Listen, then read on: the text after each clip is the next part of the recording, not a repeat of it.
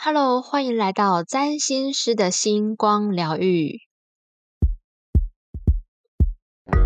这是一个占星师斜杠上疗愈的频道。我是拥有狮子座星群的占星师 Tia，我是拥有北焦点风筝相位的赞美师翅膀。你的灵魂分类帽已上线，让我们一起快乐起飞。今天节目要来介绍新朋友，掌声欢迎翅膀。Hello，大家好，我是翅膀，我是来跟我们的 Tia 一起来聊 Podcast。我的专长就是赞美啦，所以才会叫赞美师。因为呢，凡是被我赞美的人，他们就会像钻石一样闪闪发光。这就是我成为赞美师的原因喽。真的非常非常感谢翅膀，只提出邀约，然后要来说一起来来录 podcast。那其实翅膀它是一个学过非常多疗愈工具，而且整合使用的非常好的疗愈师哦。嗯，我知道你有解读牌卡跟就是解读人类图，对不对？嗯，对，没错。然后也会对占星啊这些等等很多其他的呃，就是神秘学的东西，是我想要从中找出一种。呃呃，学了这些技巧之后，看着我的个案，或者是看着我的朋友，那他适合哪一种方式？那我来从旁边引导他，而且也结合写作或者是其他的工具，来让这些我学到的知识可以发挥最大的效用。我跟翅膀是在西塔疗愈的课程认识的。我那一天呢，到了那个。就是教室的门口，要爬上楼梯的时候，就观察到，哎，有一个很可爱的女生尾随着我。我想说，她应该是要去上课的吧？嗯，结果这个人就是翅膀。嗯，然后就我们两个刚好又坐在旁边，就坐在一起。对，我们上了教室之后呢，座位就坐在一起。然后我开始呃自我介绍说，我们。一开始每位同学都要自我介绍，然后我自我介绍说：“哦，我是 T 啊，然后我学西塔的目的是想要结合星盘的工具一起使用。”之后，他居然就认出我，他就问我问我说：“我是不是有在 Podcast 上面说占星？”没错，没错，非常惊讶跟感。懂，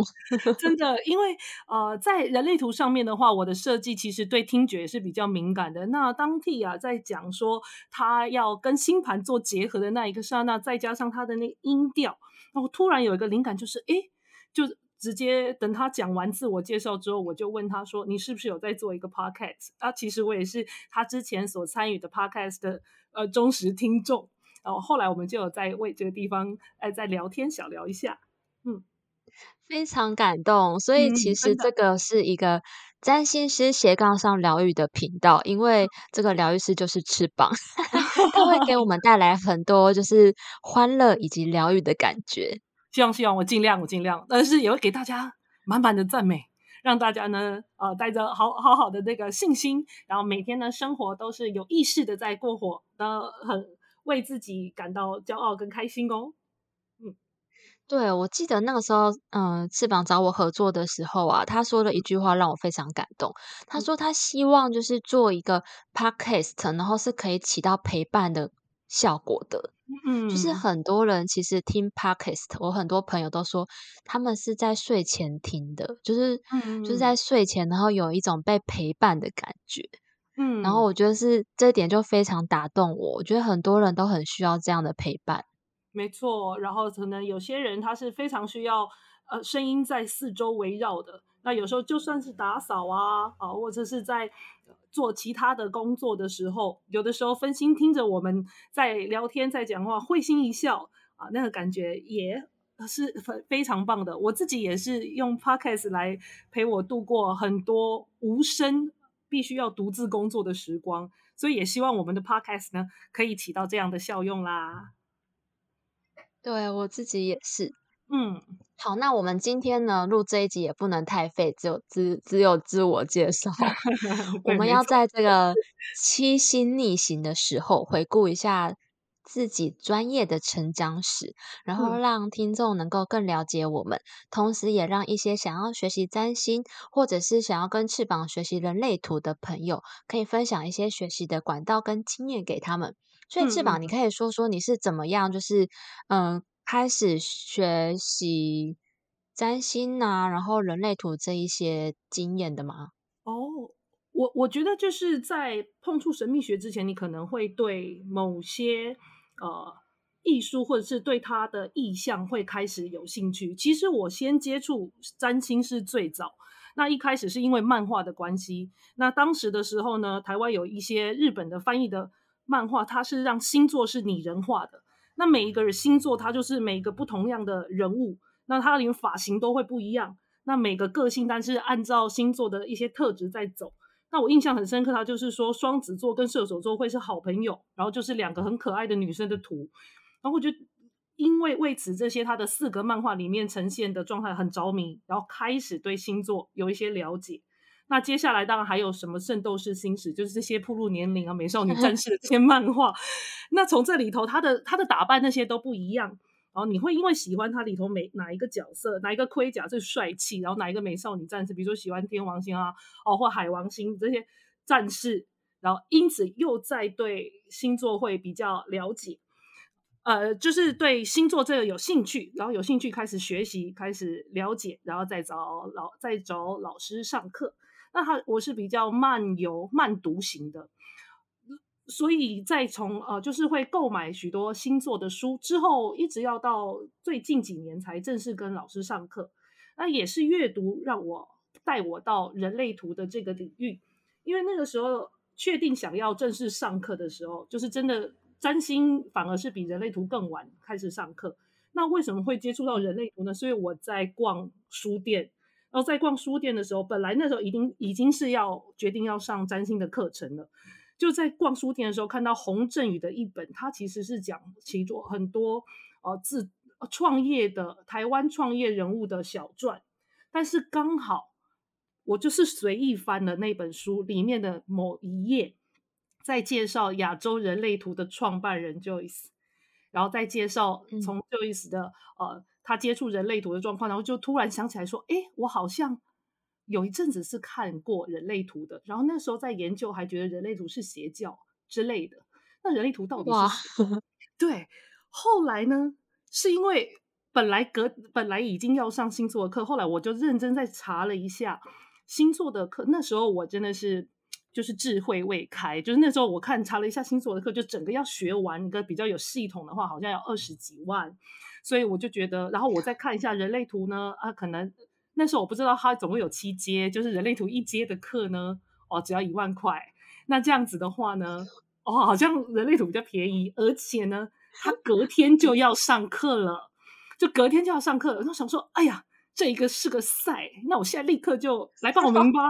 那我就先来学人类好了，然后我就先学人类图了。反正占星大概一年两年之后才去跟老师学古典占星，是这样子。然后，但是同时再再进入人类图，就是因为一本书的某一页的人物小传，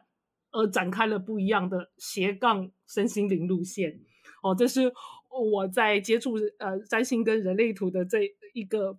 啊，就是人这一个路径。那其实我真的也还蛮想听 Tia 是怎么接触占星，呃，占就是占星，然后研究占星，好好的把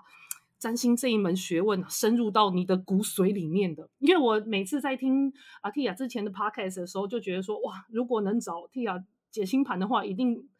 就是超棒的，因为真的好像只是抛下几个讯息，然后就可以从点开始连成线，连成一整个局面，而且这个局面可以更加的翻新整个。星图可以有不一样的诠释，看到不一样的地方，我就对 Tia 的也很好奇哦。嗯嗯，就是他谢谢 翅膀，因为因为翅膀的太阳跟太阳跟海王星合相，嗯，所以那个动画这一块就特别能够吸引你，而且因为你太阳跟海王星合相，所以你你对于灵感的接收啊，非常的迅速跟直觉。所以那种突然人生图有一个赛，就让你去，就觉得对耶，这就是赛。对啊，对，而且就是因为刚好隔天就是要上人类图的课了，就会觉得说啊，择日不如撞日。虽然之后才发现说，嗯，两个人要花的钱可不是就是其实根本不相上下，而且根本就也不止二十万吧。就是蒂亚可能你也也蛮了解的，就是当然因为学海无涯，怎么学你有兴趣的话，花多少钱都值得。只是那个时候我觉得比较真的是太天真了呢。那总之也开启了另外一条路线，这样，嗯。占星的部分，我是从二零一六年的时候开始在 AOA 占星学院学习的，嗯嗯嗯，学到二零一八年初才毕业。我们学非常的久，然后这个学院的占星体系它分成九个阶段，前面三个阶段是学占星的基本知识，第四个阶段是学综合解盘。第五到第八是进阶的学习，像是流年推运、关系合盘、泛音盘、终点盘、置换星盘、择日占星、世俗占星，超级多哇！这些进阶的非常多。然后我觉得最精彩的是第九阶的毕业班。第九届毕业班可以选择在英国的本部上，或者是在上海上，就因为上海有一个分部。然后我跟同学当时为了节省。机票跟住宿，还有我们不想要讲英文，所以我们班全部选择去上海上。最后一个阶段呢，它主要是教解盘跟咨商的技巧，然后讲一些很重要的，像是解盘伦理的概念，比如说我们绝对绝对不能够诅咒对方，说啊，你的星盘看起来大概一辈子爱情运都不好。绝对不能说这一类的话。哦哦哦哦，即使真的看到一些相位不佳，也不能，也不，也不能讲，或者是直接要换转换成化解的方式，是这样吗？其实我们的训练过程啊，因为很长期，所以我们被培养起来的占星的思维，真的没有什么是不非常不好，绝对不好的。星盘的的象征。嗯嗯嗯，然后。会会不能这样说的原因，是因为占星师在在客户的耳朵里面听起来，跟心里有一种权威的象征，所以说出去的话，对方非常容易就被吸收到潜意识当中，有可能会从此牢牢抓住不放。然后就算是对方的头脑不相信，内心有时候还是会有芥蒂。嗯嗯嗯，真的真的，这个地方我非常有感觉，因为之前呃曾经也有。给人家公益解盘过，那对方的那时候，因为自己也会看一些，但是对方那时候他的切入点是刚好看到我的水晶星都在十二宫，然后他的第一句话就是你在小学的你在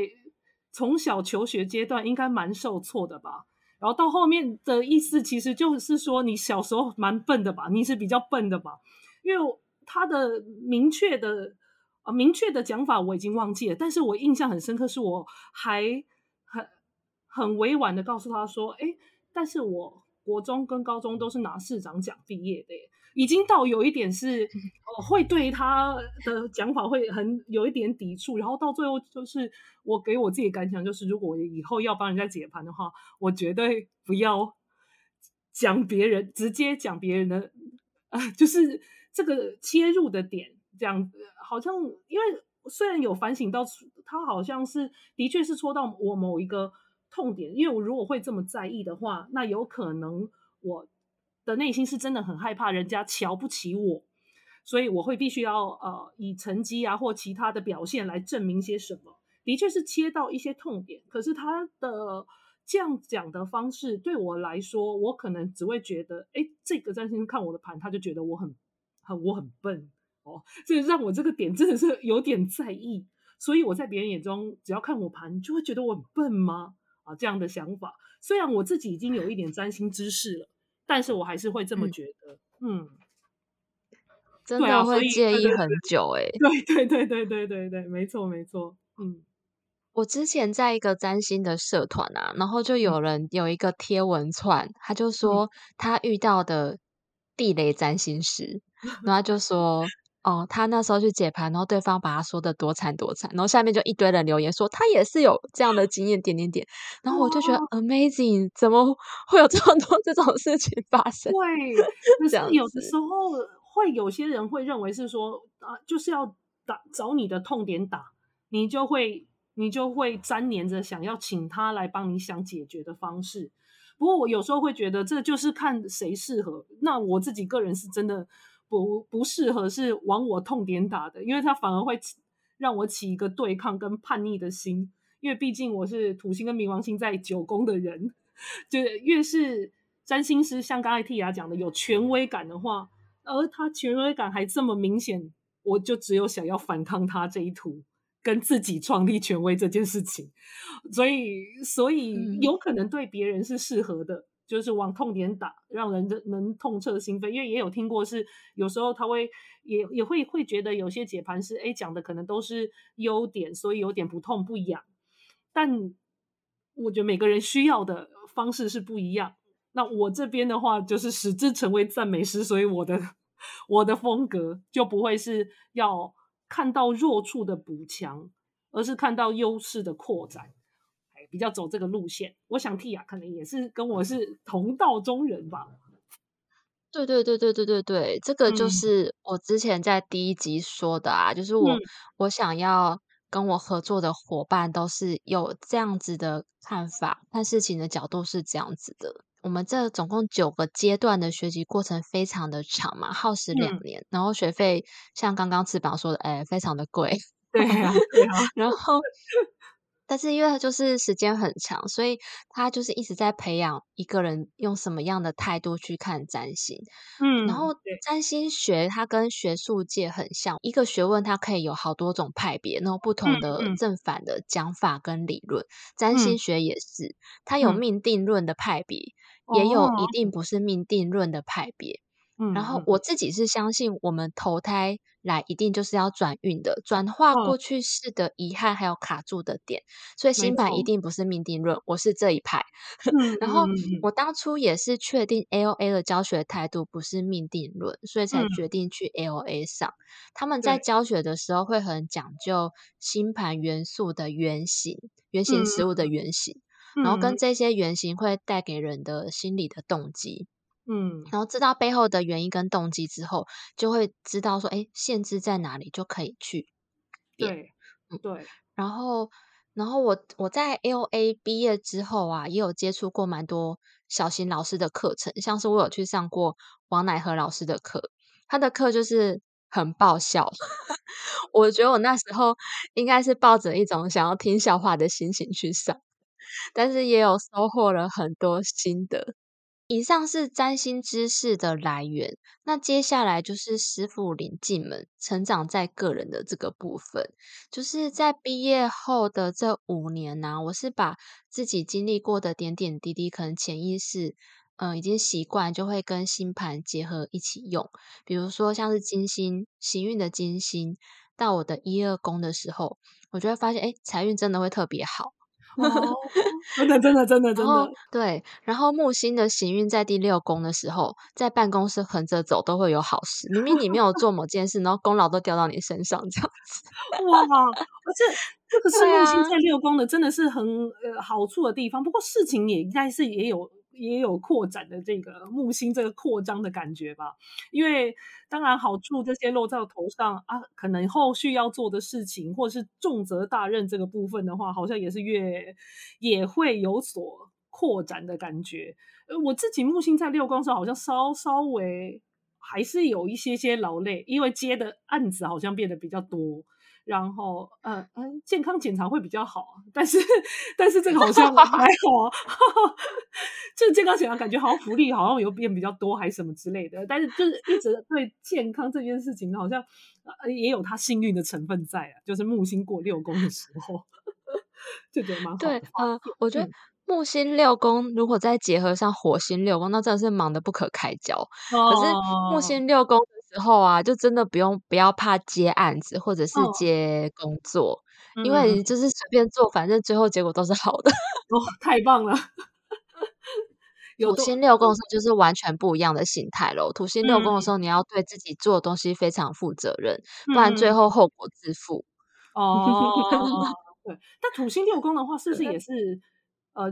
哎，我对健康都好蛮在意的啊，因为也也到了一定年纪，就是土星六宫的话，是不是也要再去，也要对健康要是稍微注重注重一下，然后最好也是要做健康检查什么之类的嘛？对，会建立起一个不一样的行为生活的模式，然后让你朝更养生的态度去生活。嗯嗯嗯啊，对对对，有可能就是可能先前因为什么报可能报复性熬夜怎么样，可是土星到六宫发现绝对不可以再这样，那绝对不可以再这样之后，哎，也许就来个呃早晨的瑜伽，然后之后就换成另外一套形式，虽然可能有点被迫，但也就养成了另外一种健康并且持续的生活习惯。其实这样好像也蛮好的啦。就只是让你发现一下，对对对，嗯嗯嗯嗯嗯。例如胆固醇被验出来太高啊，然后就开始做瑜伽啊、路跑啊之类的，然后反而瘦的漂亮啊，有身就身体态变得好，这样也很不错。嗯，对，或者是说，嗯，可能会建立起完全不同的生活的模式。嗯可能就会变，哎，早上九点起来冥想啊，然后十点干嘛，十一点干嘛。是一个完全整套不一样的模式，这样子。嗯，所以他不一定有时候土星感觉是考验，其实也可以期待他为自己建立建构出来的一个新的模式，甚至是更适合，就太旧换新啊，其实也是有这样子的功能啦。对对对，然后或者是就是学了占星之后，我们也也会去体验一些有时候生活当中比较困难的时刻，比如说我居然换新换的工作是我土星象征的工作之类的。哦，然后还有一些比如说冥王星的行运。来临的时候遇到的一些，比如说亲人过世啊，这一些怎么样走出来的过程，这些其实都是一个占星师怎么样变得可以滋养自己客户的养分。就是从行运就可以知道说，哎，遇到不好的事情，我们可以透过行星的资讯来想出解决的办法。然后遇到好的事情的时候，就可以很放松、开心的享受行运带来的美好。那你如果真的就是，比如说大家真的就觉得，哎，有点过不去的时候，哎，那就推给占星也没关系啊。不是大家也有一句话，就是万事推给水逆嘛。那如如果有水星逆行来，现在刚好也是，这是就是你平常粗心罢了，你也可以说是水逆啊。就像我最近呢，就不小心笔电掉在。公车上嘛，那真是花，真是花了一笔心力。还好，真的是不幸中的大幸。大家一定要知道，他只是提醒你下次小心点就好了。呃，就是不要一一直在下车前还要再划手机就没问题。然后后来呢，因为那个笔电也够旧，因为它就是个老电脑，所以没人要拿。那最后就是非常安稳的回到公车总站啊，公车公车总站就是在我平常上班的下一站，所以它不恐怖。我就拿到了，所以觉得还蛮好的。就是其实它就是水逆带来的解，嗯，醒思跟呃，就是一个检讨的过程啊。但它一一定还是会有解方的。所以觉得，那如果想要找一些借口的话，你也可以推给水逆，他是一个，嗯，他是一个蒙面英雄，让你心里可以比较宽慰的时候。嗯嗯嗯嗯嗯，是可以，像是我们的那个。解盘的软体呀，我们看星盘软体都有一个行运，然后它有一个地方是可以，你就可以一直按，你要每一天往后走，看五天后，还是看每五个月后，还是看五年后的自己的行运。然后我们都会跟大家说啊，就我们在教学的时候就会跟学生说，如果你现在过得不好，你就把那个往后的那个一直按下去，你就会发现。低潮永远不会是永远，永远都会有好的，然后又不好的，好的又不好的这样子，所以永远不要气馁，也不要在自己低潮的时候否定自己，嗯嗯，因为总是会有起来的时候。没错，没错，没错。然后那些关卡，你可以让它变成就是你的垫脚石啊，就是让你可以踏上之后的养分。没错，没错。嗯嗯，对。然后我真正。真正长到我自己觉得是一个好的占星师，也就是解盘的时候可以用比较客观的视角来看待星盘，是在上了一门叫做《财富精要》的线上课程，老师是 Ora，我跟翅膀都有上。没错，但是我们在上的时候不知道对方有上。对对对，对，我们都有一起都有上这个线上课程，嗯，然后。一开始我上课的目的是想要钱变多啦。我也是因为我就是知道从三星才知道，就从三星一直都会知道，呃，可能金钱一直在我某个点上是，呃，就算是像破口一样，因为我呃二宫是双鱼座，等于是海王星，然后呢，呃。以金星来说的话，它又是非十二宫。总之呢，就是以一般来看，通常都是会说，哎，这个比较容易被骗钱啊，可能或者说赚钱不是容易赚的快，花的也快啊，就是不稳定啊啊。不论从古典占星来看，或现代占星的星盘来看，一开始展开的局面，就是金星展开的局面，都不是太漂亮，所以也会想说要来上财富金，要看看可以调整一下我的金钱观。呃，但是后来发现，其实这个金钱观真的就是到更心灵上的疗愈的某一种某一种破口的模式，它那个征兆要被找出来，而财富金要呢，的确是可以做到这件事情。我想 Tia 应该是蛮有感，也有感觉吧？对。嗯，对，就是从课堂上面啊，发现哎，钱要怎么变多，跟我们怎么想事情，真的有非常非常大的关系。就是它是跟我们一直习惯性用限制性的信念看事情，还是用扩张的视角看事情有关。然后，因为占星师毕竟是人，我们在解读星盘的时候啊，多少会带入自己的视角。个人的视角哦，嗯嗯，比如说一个有金星跟冥王星相位，感情又不顺的占星师，那可能每 一张星盘来到他面前，只要这张星盘有金星跟冥王星的相位，他大部分可能会觉得这个人一定感情不顺。对对对对，但是其实这个人可能只是非常的有钱，他不是感情不顺的人。哇，所以在解读星盘 没错，没错。所以在解读星盘的时候啊，如果不是在一个客观的状态，占星师很容易会陷入自己的局限当中，或者是跟着对方一起陷入对方自己的局限当中，然后一盘棋，一张星盘就变成死棋了，就是一种没有出路的状态。嗯，所以对于怎么看事情，然后跟思考事情这件事情，财富经要对我的帮助非常大。因为它是为期半年的线上课程，所以会有很长的时间去改变一个人的思维模式。然后也是因为学了财富精要之后啊，我在看星盘，同一张星盘，嗯。嗯，就会变得可以看到不同的层次跟高度，然后我的解读就会变得非常的有层次，而且是可以带给对方不同的洞见，因为我不会跟他一起陷入他的。僵局里面，嗯，陷入他，所以我觉得就算没有，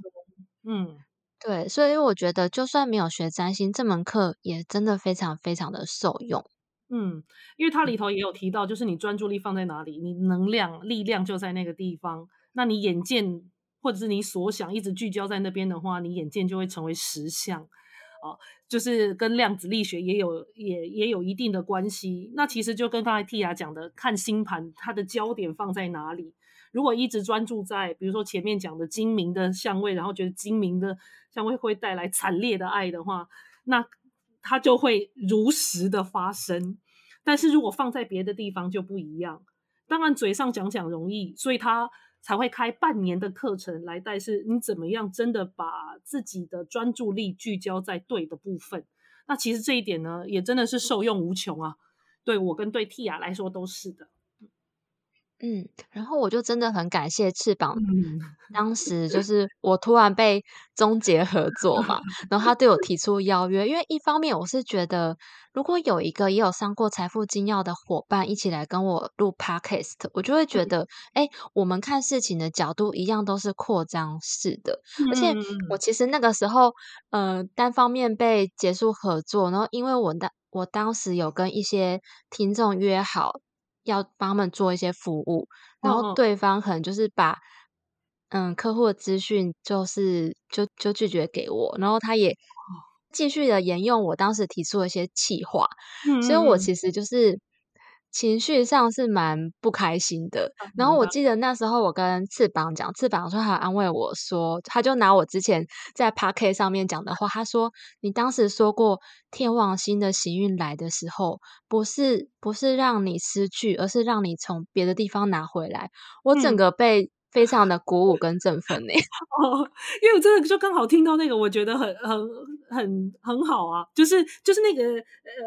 那一则那一那一集的 podcast，然后那刚好听到那一句话，然后我就觉得，嗯，就是这一集的整个的那个亮点。就天王星它的这个作用，它是直接换新的东西给你，只是看你看不看得出来，看你要不要而已。然后我其实我还记得，我跟我跟 Tia 推荐我自己的时候，就是一起来录 Podcast 的时候，我自己用的是真的还蛮海王星的。我我好像呃我的讲法是说，你就可以大大的使用我，就你觉得我哪里可以用。你就大大的使用，因为我们一直在呈现我们星盘的这个样子，然后呃，我们活出我们自己星盘的最好的状态。那也希望可以鼓励到大家，然后一起来一有意识的生活，然后在我们的陪伴之下，你也对自己会更有呃不一样的觉察。嗯，没错。然后我今年就是又跟翅膀一起上了西塔疗愈的课程，嗯，所以就是对我来说啊，从星盘当中，我可以很客观的去找到对方的限制性的信念，嗯，然后帮去告诉他说，哎，其实他不用这样想，这个可以拿掉，我们可以专注在你星盘当中好的部分。但是其实我在。我试图想要这样做的时候，常常对方听不进去，因为他会卡在自己的恐惧跟不安当中。他觉得他如果没有抓好他不好的地方，那这样他会受伤害。就是很多人都会有这种这样的经验。然后我就发现，我这几次练习就是解读星盘跟结合西塔疗愈的经验当中，发现哎，西塔真的可以。起到帮助跟安慰的作用，所以我现在就变成一个会西塔疗愈的占星师，就是先有客观的占星知识，然后在西塔的呃方式之下，因为他必须要进入一个那西塔坡，那带进去之后，你怎么切入问问题，然后怎么样的引导啊？之后他如果愿意。愿意拔掉限制性信念，还可以有一个肌肉测试，呃，测试来看看他是否真的已经这个信念在他身上已经不再存在了。再加上占星的知识辅佐，我觉得就是如虎添翼啊，加成再加成的作用。所以，我这两个斜杠起来，我觉得非常好，因为我们的目标是希望帮到更多人啊。那如果不要那么不要那么自恋的说要帮人好了，就是帮帮我们自己更了解。来找我们的人，那这样子的话，当然是当然是非常好的，呃，非常好的一个结合。所以，如果听到这边的观众，然后真的很有兴趣的话，我我个人也是非常非常推荐蒂亚的占星加上西塔疗愈，就是你一定要找他试试看。我这个就是因为是同学的关系，还可以得到一个就是像免费的观看，就已经收获良多了。那你用金钱做的能量交换，然后得到的截图跟跟帮你拔除的限制性信念的话，那更是你你来试试看就会知道了。好，如果你有兴趣的话，觉得好奇，可以一起来了解。哇，那大家如果对我还有翅膀的服务，翅膀有帮大家做人类图的解读，然后他有提供一个就是类似嗯心灵小看护。的服务 就是说，就是他会给你一段时间呢，二十四小时陪伴，然后每天帮你抽牌啊，然后看你今天需要怎么样的支持跟陪伴。嗯，大家如果对我们的服务有兴趣的话，都可以来跟我们联络，然后体验看看哦。嗯，我们的资讯都会放在我们节目的封面的地方。嗯，然后就这样。我们的第一集先以稍微稍微的自我介绍，然后随意的闲聊，然后给大家看看我们的呃的模样的样貌。那对我们有兴趣的话，一直跟着我们，我们也会跟陪伴着大家哦。最后呢，我们频道有提供下列的服务，欢迎大家加入官方的赖账号小老鼠七九二 c n b n p 与我们联系。第一个是个人星盘的深入解读服务，将透过我的视角与您一起共同合作，以最完整客观的角度解读这本神秘的人生使用手册。我们也可以一起讨论目前遇到的困境，并且透过西塔疗愈的工具，协助跨越之后往星盘原有的美好与幸福迈进。第二个是解忧信箱的服务，这个是对于目前遇到人生问题以及人际关系议题需要立即的支持与建议的人所提供的快速咨询服务。透过这个服务，能够快速厘清问题的症结点，以及知道解决的方向。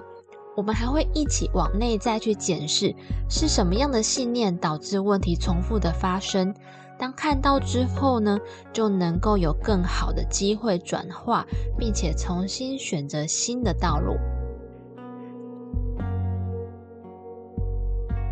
最后一个是投资理财旺旺来的服务。我个人除了是专业的财经背景出身，以及常年在金融圈中打滚的经历。我会透过星盘传达的资讯，分析适合的投资方式，比如说是一秒钟几十万上下的快速进出，或者是价值型投资才是真正适合你的方式。还有最适合的投资的产业有哪一些？